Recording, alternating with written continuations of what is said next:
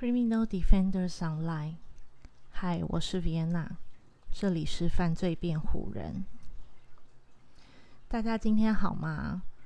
呃，因为晚上有一有一个有一节期末考试，所以其实今天，嗯，除了嗯，就是跟大家分享。分享呃这部小说《安息公寓》以外，嗯，其他的时间我都还是在呃准备考试的资料。那其实就像我之前就是不断跟家大家说的，嗯，因为疫情关系改为线上上课，所以其实很多那种一次定生死的考试都变成报告，嗯，或是。嗯，考试其实都会变，都变成申论题，所以，嗯，也因为，嗯，这一堂课的教授有提早跟我们讲说，他要考的考题是是哪一哪一个哪一个是这样讲吗？他，嗯，应该就是说他有提早跟我们讲考题啦，所以其实我们，嗯，其实我就，呃。会将这个考题去找一些资料，也因为打字可能会比较慢，所以其实有找资料再把它打字下来，其实对我来讲会比较有利。那其实我们的考题就是呃分析分析呃北投区魁山中学的，就是毕业典礼的这个这个新闻，嗯。因为这新闻还蛮大的，所以资料应该都可以呃延伸的，都可以找得出，就是都可以找得到。对，所以其实呃今天的部分就是以这两个主题为主。那大家大家经过了一段时间的疫情居家，居家无论是上课或者是上班，都还好吗？对，就是关心一下大家。那呃，接下来就到我们嗯安息公寓这部小说。那呃，就像我昨天提到的，它有分三部嘛。嗯，第一部是霍桑大学，第二部是大四，第三部是我们都倒下了。嗯，那其实第一部其它占篇章蛮多的。我原本以我原本本来想说，哦，可能平均。每一步可能啦，因为当然这种是不是不能预测的，可能呃每一步都有差不多一百篇、一百篇、一百篇，就差不多三百三百多页。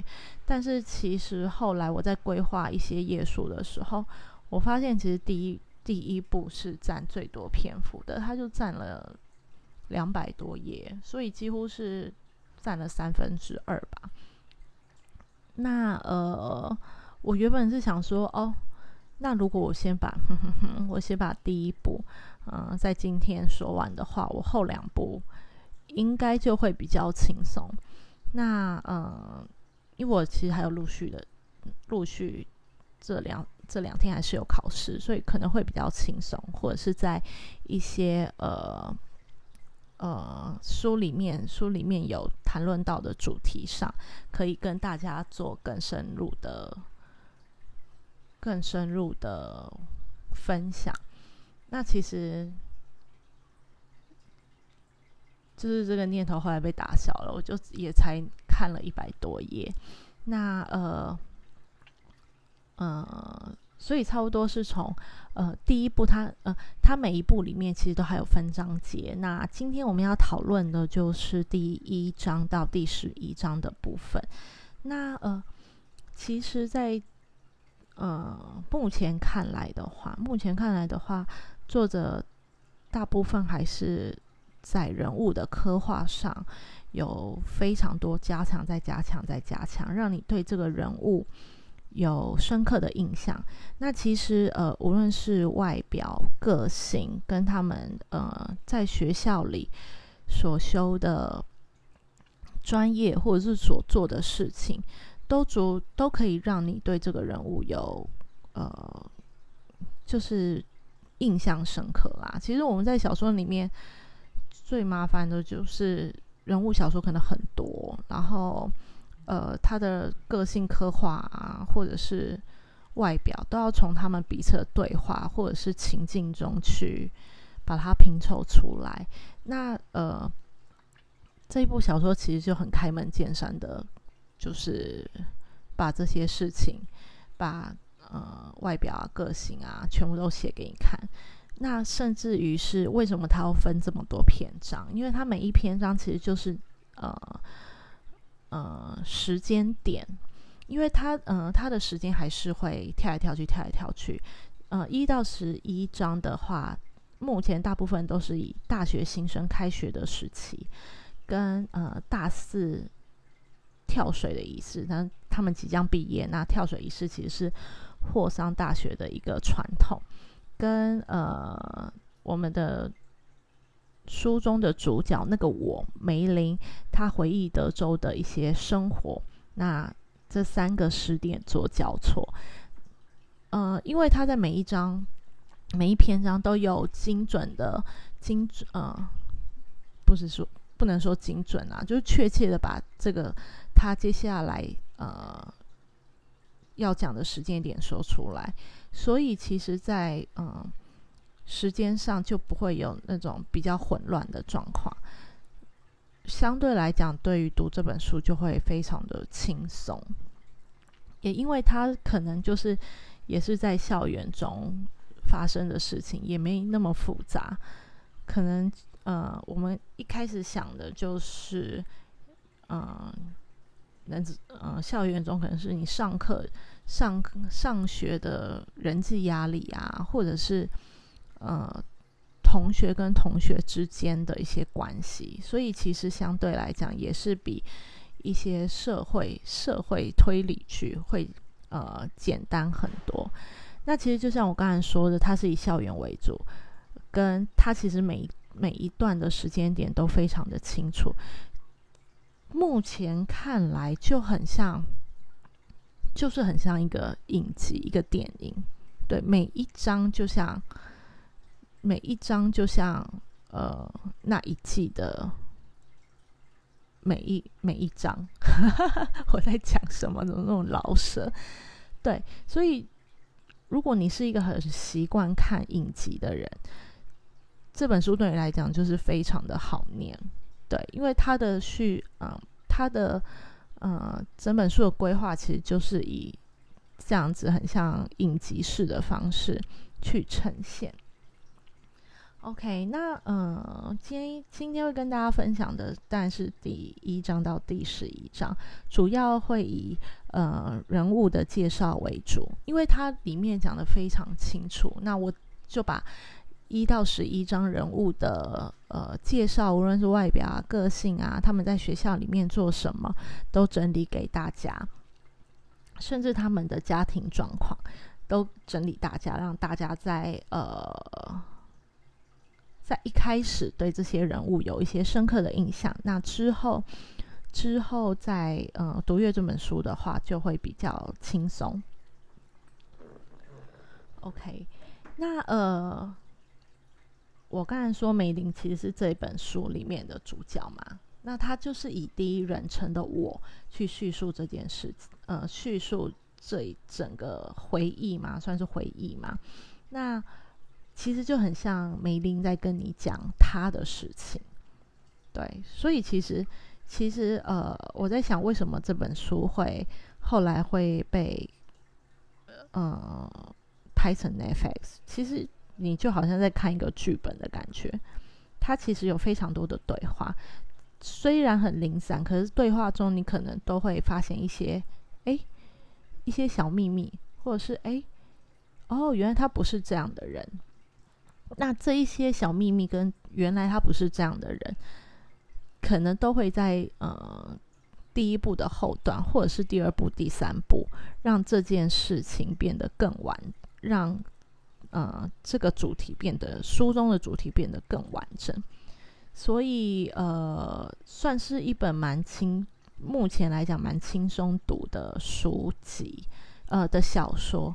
所以其实如果分三天把它看完的话，我觉得，嗯，如果你的事情没有像我一样那么多的话，我觉得这个是一个很主观的、很主观的判断。如果你有比较多的空闲时间，你说不定一天就可以，可能两个小时就可以把它看完了。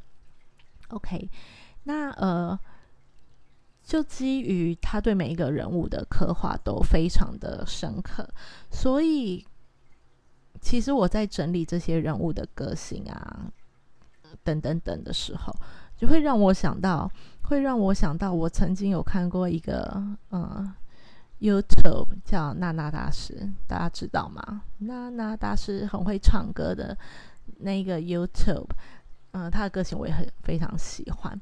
嗯，他曾经有一集是在探讨《美少女战士》应该是要该谁演。基于我也是《美少女战士》的粉丝，所以嗯，对于《美少女战士》的一些不能说是铁粉啦，对，但但对于《美少女战士》的主题也是有兴趣。那他那一个主题就是在讨论谁适合演美少女战士。的哪一个角色？那我觉得很好玩，所以我就在想，如果呃，我接下来为大家整理的这些人物，大家心里会有呃，大家心里会有哪一个演员适合演这个角色吗？预先先选角一下。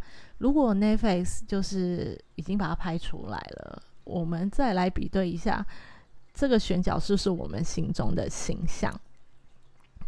但是剧剧本有可能会改编啦，所以呃，希望如果没改编的话，看看我们验证一下是不是我们心里想的那个呃明星好了。OK，那呃这本书这本书我就觉得它就是一个很开门见山的方式，就是所有的资讯都跟你讲。即使有小秘密，他可能在后一篇就告诉你说那个小秘密是什么了，或者或者是那个 O.S. 那个我那个梅林，他就已经告诉你说，哦，这句话是这句话是我糊弄他们的，哦，这句话是我不想讲，虽然不知道为什么不想讲，但是可能总都会有答案。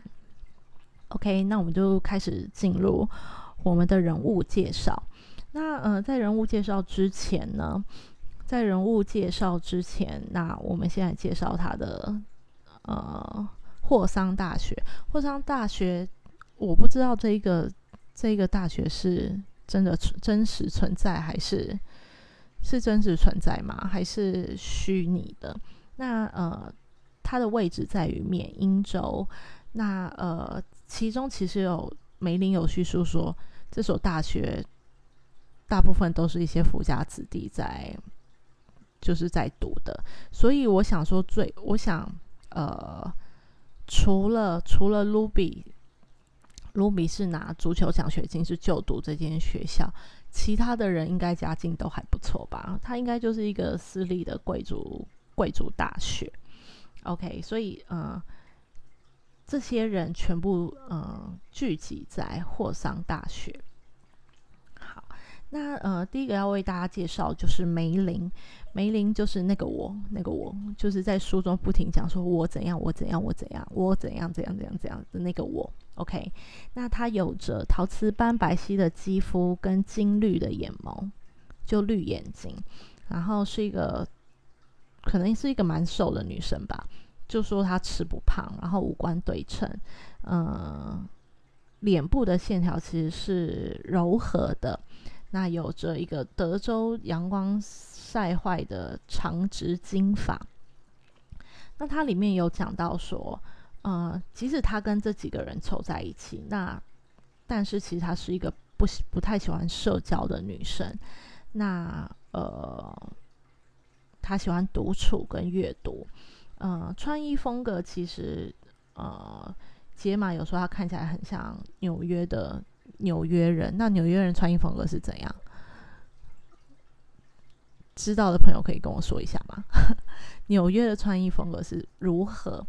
那呃，梅林本身是德州人，那主修的是英文系。那他主修英文系的有一个很重重要部分，是因为他想当律师。那呃，他为什么要当律师呢？因为呃，爸爸是，嗯，他在书里面有说，爸爸其实是一位律师。那倒不是因为爸爸做什么呃厉害的事情让他很崇拜，而是因为爸爸是律师，所以他对律师这个行业其实是耳濡目染的。那再来的话，是他想要赚钱。嗯，其中有提到他，嗯，书中其实有一两篇有提到，一两篇中的一小段有提到他对钱，他对钱这个的观念，看似好像看似衣食无缺啦，但但他好像对物欲没有什么太强烈的欲望。那呃，也可能是因为他。目前在霍桑大学，霍桑大学其实就是一个，嗯，就是以钱为主的一个以钱以钱为主的一个私立学校，这样。呃，我不知道我这样形容好不好？哎，对，你们自己觉得。那呃，朋友今天有问他说他的家庭状况，那呃，朋友猜他是独生女啦。但是其实他以前有一个哥哥，那目前的话，因为那哥哥可能不在了，嗯，不知道是不在了，还是不见了，还是怎么样？嗯，后段应该会讲。那哥哥很重要，这个哥哥很重要，对，这个哥哥跟梅林之间的关系很重要。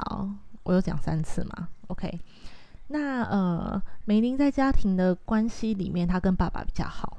就跟 Butter 之前 Butter 一样，女儿好像跟爸爸都比较好哎，对啊，而我当然也有看过女儿跟妈妈好的，可是一句老话嘛，那个女儿是爸爸以前情人，所以就是现世的小三，对对，在妈妈眼光里面，她就是现世的那个无法无法无法离开的血缘小三，所以呃。其实也呃，倒不是也就这样。那妈妈其实在她婴儿时期就离开了。那呃，因为后面也有讲到，其实他六岁六六岁的时候，妈妈好像还在身边。所以呃，我不确定这个部分我是不是有记错。那呃，显然就是显然就是他跟爸爸的感情是比较好的啦。那呃，还有一个比较需要注意的是，梅林的手掌。手手掌间有一个十字疤痕，那这个是他的朋友注意到的。那他跟他的朋友说：“哦，是小时候摔在茶几上割伤的。”但是他下一秒就是就在心里就是 always 说是这个是谎言。所以这小时候是怎么用伤的？可能之后也会有，就是作者也会有解释。OK。那现在目前说的这几个，呃，这几个人，呃，梅林啊、杰玛、卡里、卢比、张、麦斯，呃，这几个人其实是算是同学中的好朋友啦，好友。他们好像不讲好同学，他们就是会讲好友，所以这几个人就先做介绍。OK，再是杰玛，杰玛其实。呃，杰玛，你就把她想成是一个呃非常外向的女生，很热情，然后话很多。那呃，她有着深邃的五官，古铜色的肌肤，然后呃，原本的头发是黑色的，那但为了表彰她的霍桑精神，她就把它染成蓝色的。那呃，是一个骨架比较小的女孩子，呃，胸部胸部比较大。这一段是梅林讲的，他有没有物化女性的？物化女性应该还好，因为女生讲女生嘛。那就呃，解码说话的方式来讲的话，其实呃，那种阴阳顿挫，就是对梅兰讲，他就是判断他是个英国人。那梅林是一个，嗯，刚刚有说梅林是一个呃，个性比较外向，然后比较热情的女生。她同样。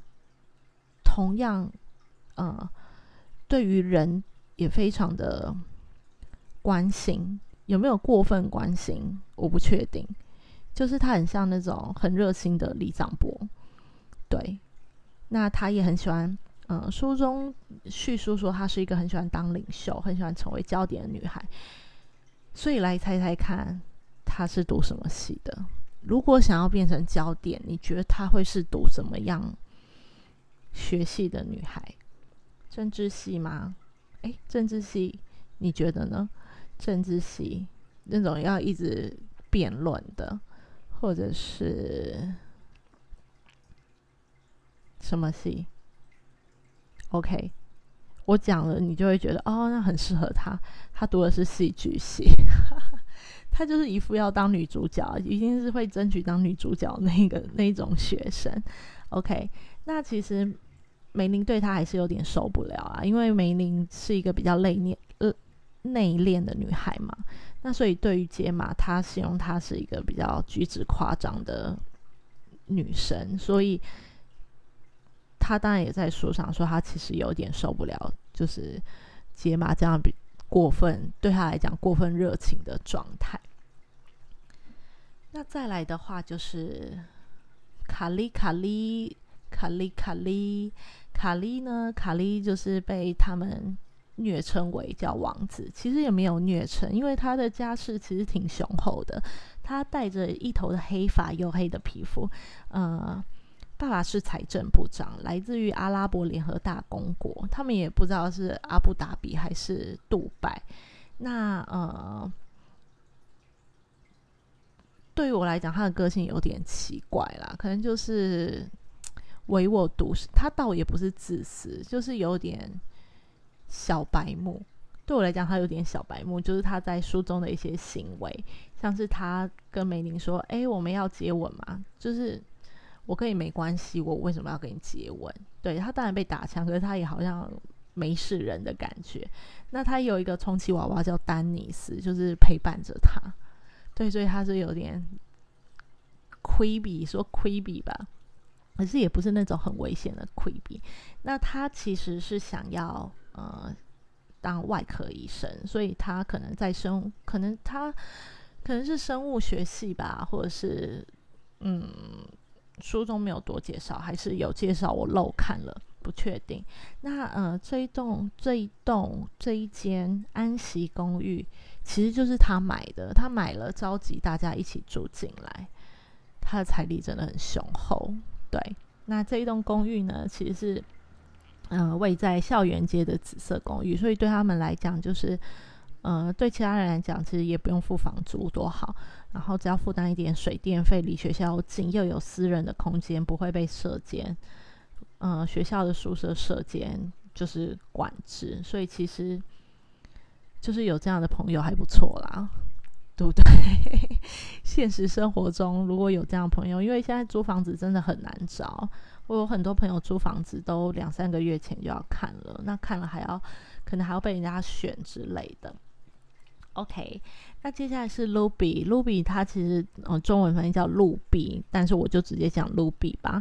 那 Ruby 在书中就是形容她就是一个亲切，然后到哪里都带着微笑，非常引吸引人，带自带吸引魅力的那种女生。那呃，她是她就是呃拿着足球奖学金进入这个学校的，但是即使他在呃他在运动上就是这么的杰出，嗯，书中形容还是他的姿态很优雅，然后很放松。我在想，练足球怎么可能看起来比较年轻？对啊，因为他不是要一直晒太阳吗？晒太阳就是一个老化的状态。但是可能是就是天生很完美，所以呃，书中形容他看起来比其他人年轻，就像一个高中生一样。那有一点点小雀斑，他还说完美的像糖粉洒在就是脸庞，然后完美的比例这样。对，所以你就知道他有多完美。他可能应该就是那种校园片女一的那一种状态吧，可是女一不是他。OK，那他有没有想象中？呃，外表可能很完美，但是他有没有想象中的个性也那么完美呢？呃，之后书中也会讲。那他似乎跟呃阿曼达处一个比较对立的状态。之后我们会介绍阿曼达。那 Ruby 呢，跟蒋是呃正在正在约会的一对情侣。嗯，主修学习是美术系。哇塞，就是又会足球，然后又是美术系，就是静动动静皆宜的一个女生哦。这个人设非常的完美。那呃，据书中说，她从来没有提起家里的事情。那呃。梅林也判断说，他可能会是，呃，这群人中家里经济状况比较不好的，所以他才拿呃足球奖学金进这个学校嘛。OK，那再来的话，我们要讲到张，张也就是呃，我刚才提到 Ruby 正在约会的一个对象。那呃，我讲几个让大家比较深刻的。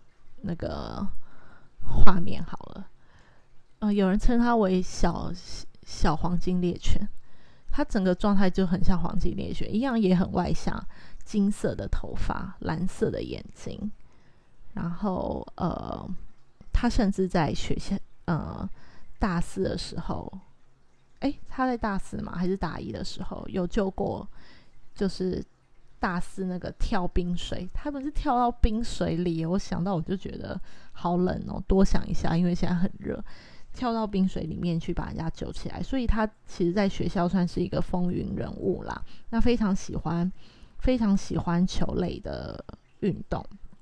他也是，他也是纽约巨人队，这应该是棒球吧？纽约巨人队是棒球吗？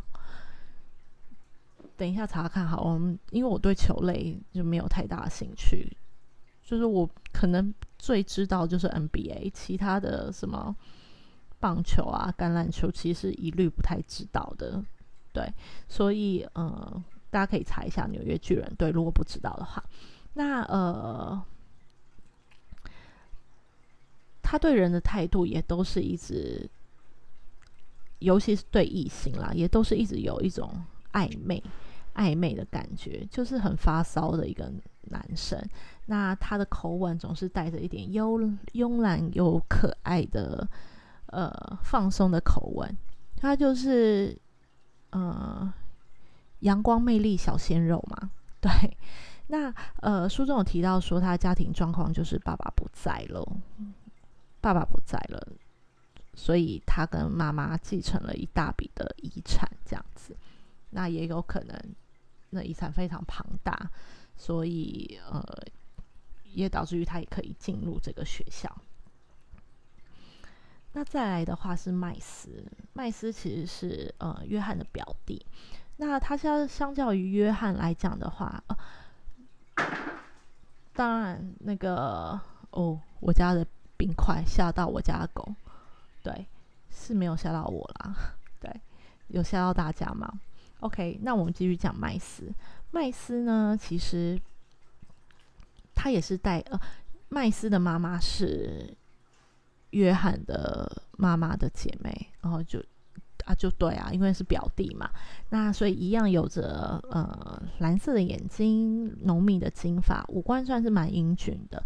那跟约翰一样，有着有着运动员的身材，但是稍微比约翰就是这样消瘦一点点。那个性上就有很大的差别，呃，里面形容说他目光茫然又严肃，目光茫然是要怎么严肃啊？目光茫然不是通常是比较呆滞吗？好好难表示的这个这个状态，目光茫然又严肃。那呃，等一下，我发现一个 bug，他说。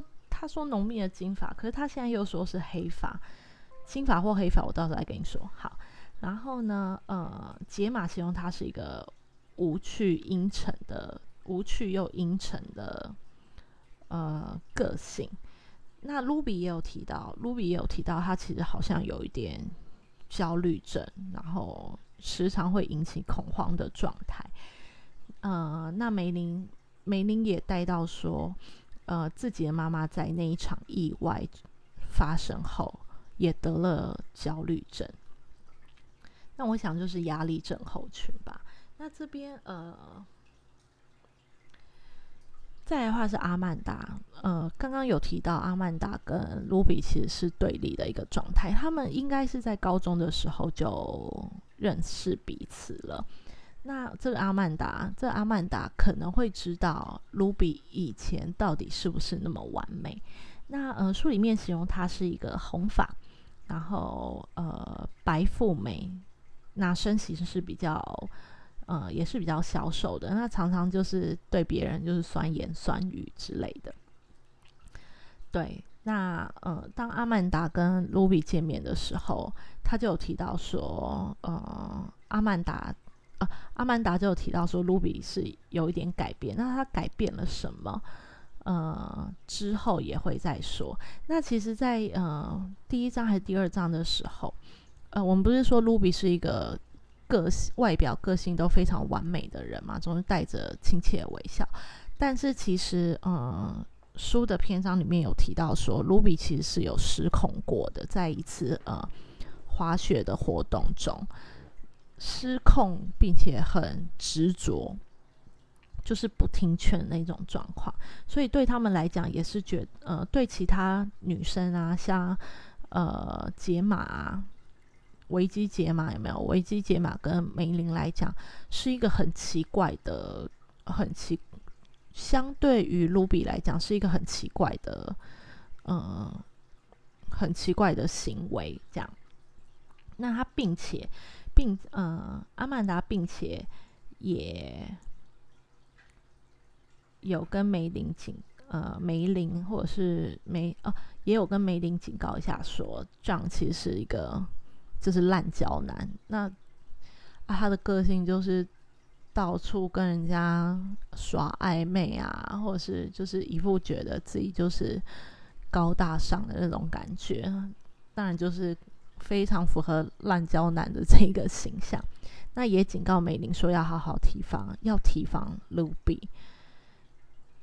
所以我们其实可以在这就是第一章到第十一章中。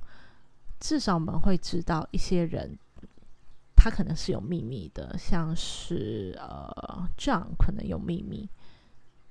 其实人生在世，谁没有秘密？只是我们可能在孩子的期间，秘密比较藏不住啦，会这样传来传去。但总有自己不想面对、想逃避的事情。那现在目前知道，像 John、像梅林、像呃 Luby。可能都有不为人知的过去，那会不会影响之后发生的情况？那我们就继续看下去。那再来呢？呃，还有一位叫做霍尔。那霍尔其实是呃梅林系上教授的助教。那他本来跟一个研究呃研究生交往，但是那个研究生呢，看起来也不是什么风云人物。就是朴朴实实的，但这个研究生其实另外有劈腿一个那种英文系的教授，有老婆的教授，教授。所以后段的话，其实霍尔就是就是应该是处于一个单身的状态。那我想应该就是跟这个女生分手了。那在跟大家一开始跟大家讲梅林的个性的时候，有没有说就是？有跟大家说要注意一下梅林的哥哥嘛？那其实，在这一段有一个篇章，第十，嗯，我在想是第十一篇吧。第十一篇，第十一篇的这个篇章中有，呃，对不起，是第七章。第七章的篇章中有，呃，讨论一下那个李维，呃，梅林的哥哥，梅林的哥哥叫李维。那呃，其实我们也可以从从一些呃梅林跟爸爸呃来往信件中，嗯，了解到梅林其实是有一些压力的状态。那不确定压力是来自于呃他对社交人群的社交恐惧症的压力，因为他说他不喜欢社交嘛，社交恐惧症的压力，还是对这这个哥哥。对他的创伤的压力。那爸爸的来信是这样的：他除了呃梅林子记得开学的时候，爸爸告诉他说：“你对任何人就是演戏就好了，对你不一定要全盘托出。”那再来的话是，其中有一封信是这样讲的：呃，关于关于呃梅林的情绪控管这个部分。那呃，爸爸说，我有查过一些霍桑健保中心的资料，呃，我认为那边的辅导中心能建议你如何应付压力。那在呃，如果有需要的话，不要忘了去那里寻求协助，呃，因为如果你不处理的话，问题只会越来越严重。那所以，嗯，就像我刚才讲的，这是来自学业的压力嘛，因为他想考律师嘛，大家知道，呃，大学读完。呃，国外的制度是大学读完，然后再申请律师。那申请法学院其实不是那么简单的，是学业的压力吗？还是社交的压力？他之前说他不喜欢社交，他比较喜欢独处。那是来自于社交的压力吗？因为大学其实就是一个开放性社交的场合，谁都可以去。我觉得尤其是大学，嗯，我不知道，呃，我也必须说，因为在台湾的，嗯，我的大学阶段，其实我也没有再跟人家多交往。我其实大部分比较常聊的是，哦，因为我年纪比较大啦，相对于应届生，我年纪比较大，所以我其实比较常，呃，聊天会是，呃，教授，因为我要询问他们问题嘛。那再来的话，就是可能固定的组员，可能两三个人，其他的学生我其实一概都不太认识。哦，会知道他是谁，但是就是没有深究。那如果如果的确硬要我去参加什么，嗯，校园的，嗯，系所的集会啊之类的，其实我是兴致缺缺。那如果被逼迫的话，对我来讲，其实也是一种压力。对，那呃，是社交压力吗？还是哥哥压力？那接下来我们就要来讲哥哥的部分了。哥哥的部分应该可以讲蛮多的，因为呃这边的话就是可以帮大家复习一下，因为很多犯罪真实案件应该都有提到这一块，就是儿童时期如何观察儿童呃的行为举止，呃行为状态会不会让他产生之后呃不好的行为。我就是不太想要讲什么心理变态，我觉得讲小孩心理变态有点残忍。但是我就说，呃，呃，不好，负面的行为。那这边的话，稍等一下，呃，除了呃儿童呃负面行为的特征，跟我也会再帮大家呃，就是复习吧。对啊，复习一下，呃，焦虑症的特征，还有它发生的一些状况，因为呃。焦虑症其实也是心理状态的一个还蛮常见的。OK，好，那呃，李维的部分呢？李维部分其实在第七章有讲到两个事件。第一个是呃，爸爸其实有这样讲过，爸爸其实有跟妈妈有跟妈妈说过，呃，他是用他啦，他是说他他会伤害他。我那其实很容易嘛，他就是第一个，他就是李维啊，第二个他就是梅林啊，那那就是梅林会伤害，嗯，梅林会伤害，不不不不，李维会伤害梅林。那嗯，爸爸其实是有跟妈妈讲过这样的状况，那但妈妈可能神经比较大条吧，就说就说就是兄弟姐妹就是会打来打去啊，那的确是因为。嗯，我自己是没有兄弟姐妹，可是我听到很多，嗯，就家里有兄弟姐妹的人，其实也都是这样打打闹闹长大的，可能是可能就长比较大才会比较比较呃，对彼此比较和缓一点，倒也不是真的很恨对方啦，而是就是在玩耍。那爸爸其实早就有观察到这一点了，直到两件事情的发生。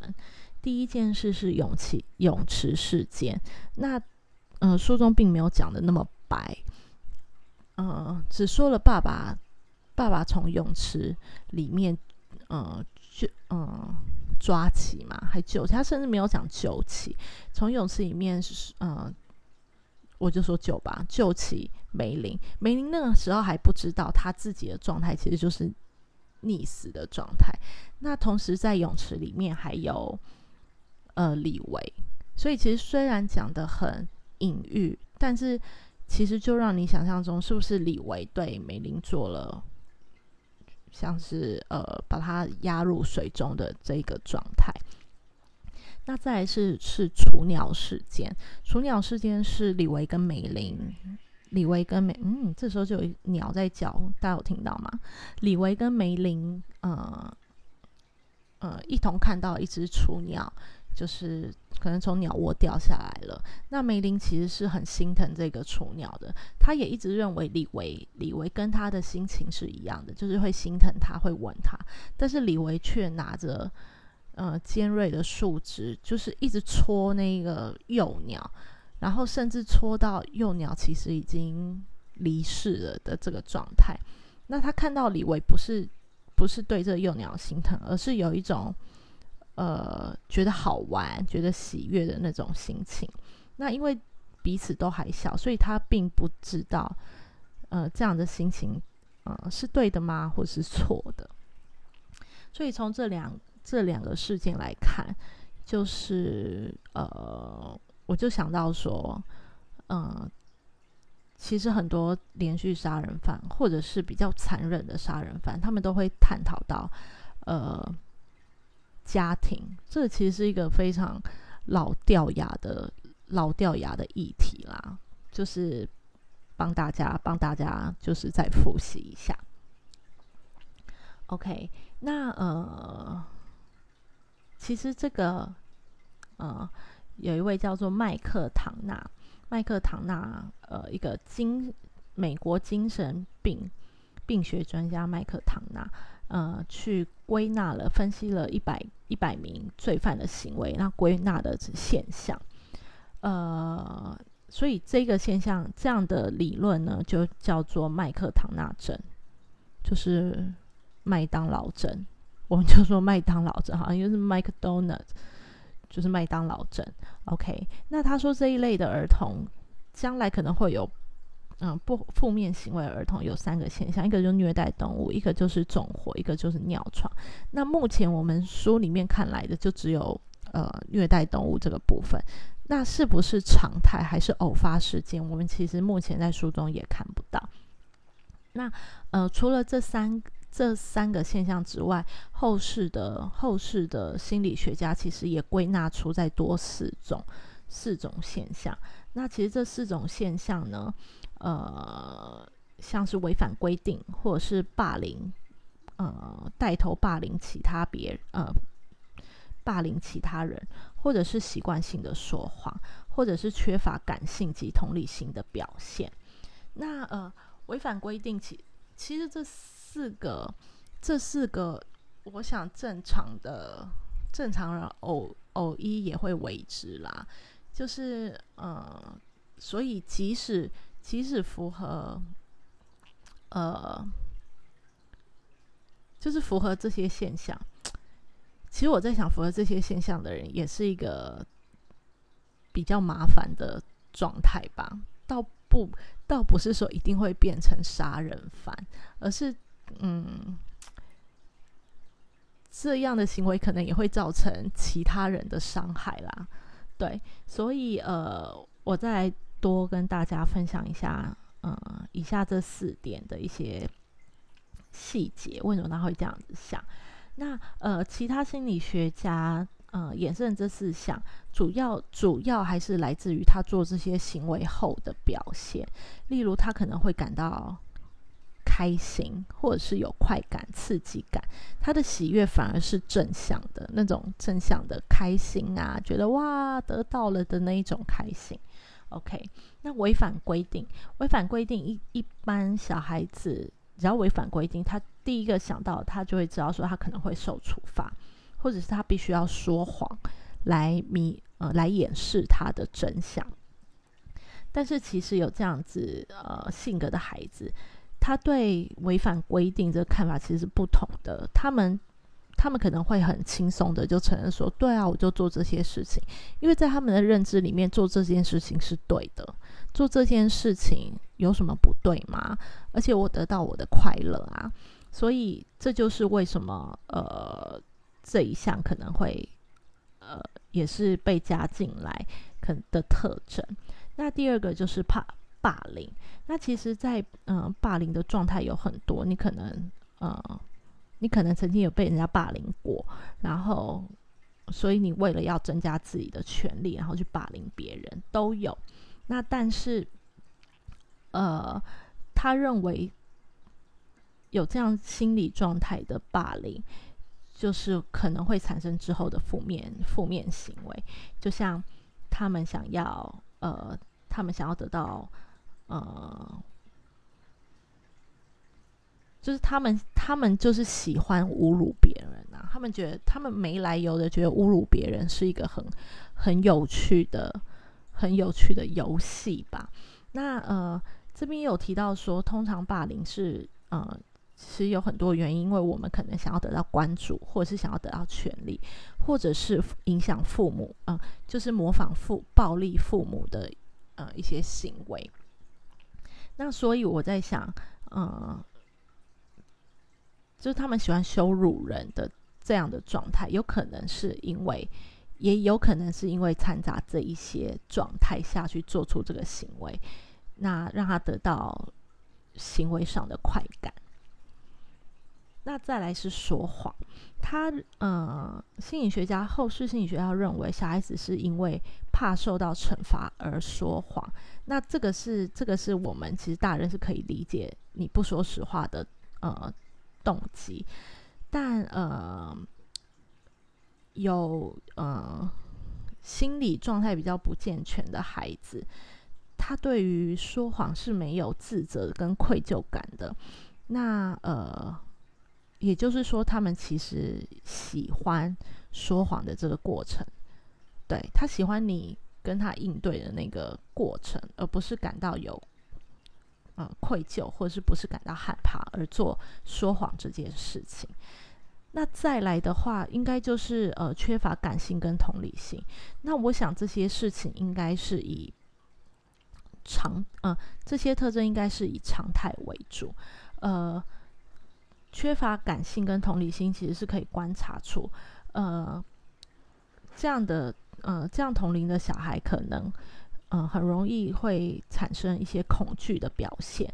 但在相同的情况下，呃，缺乏同理心跟感性的这些小孩，他们其实对于这样的压力来源，是会觉得哦，这也没什么啊，这个这个就是表现的比较。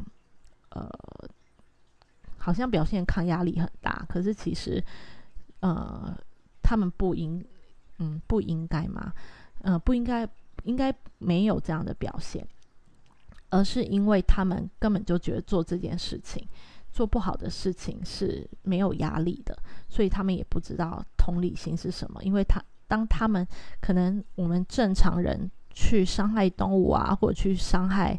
伤害其他人的时候，我们会觉得会有压力，反而我们会有压力，因为我们会害怕嘛，会有道德道德感。那小孩不说道德感的部分，他们可能会觉得伤害别人的过程是呃开心的，所以其实反过反反着过去，就会呼应在呃虐待动物这个部分。那因为动物也是一个生命，我我觉得这个部分其实呃。其实，嗯，不能说大人也有，可是有些人的观念就是畜生，嗯，畜生嘛。我忽然说畜生，动物就是动物，它不是人，所以人是可以支配动物的。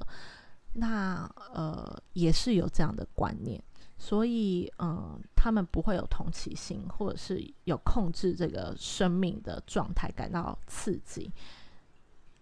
呃，我想也会，也是一种，就算是。大人灌输小孩的观念里面也会有啊，这边我真的不知道该怎么解释诶，大家自己去脑补一下好不好？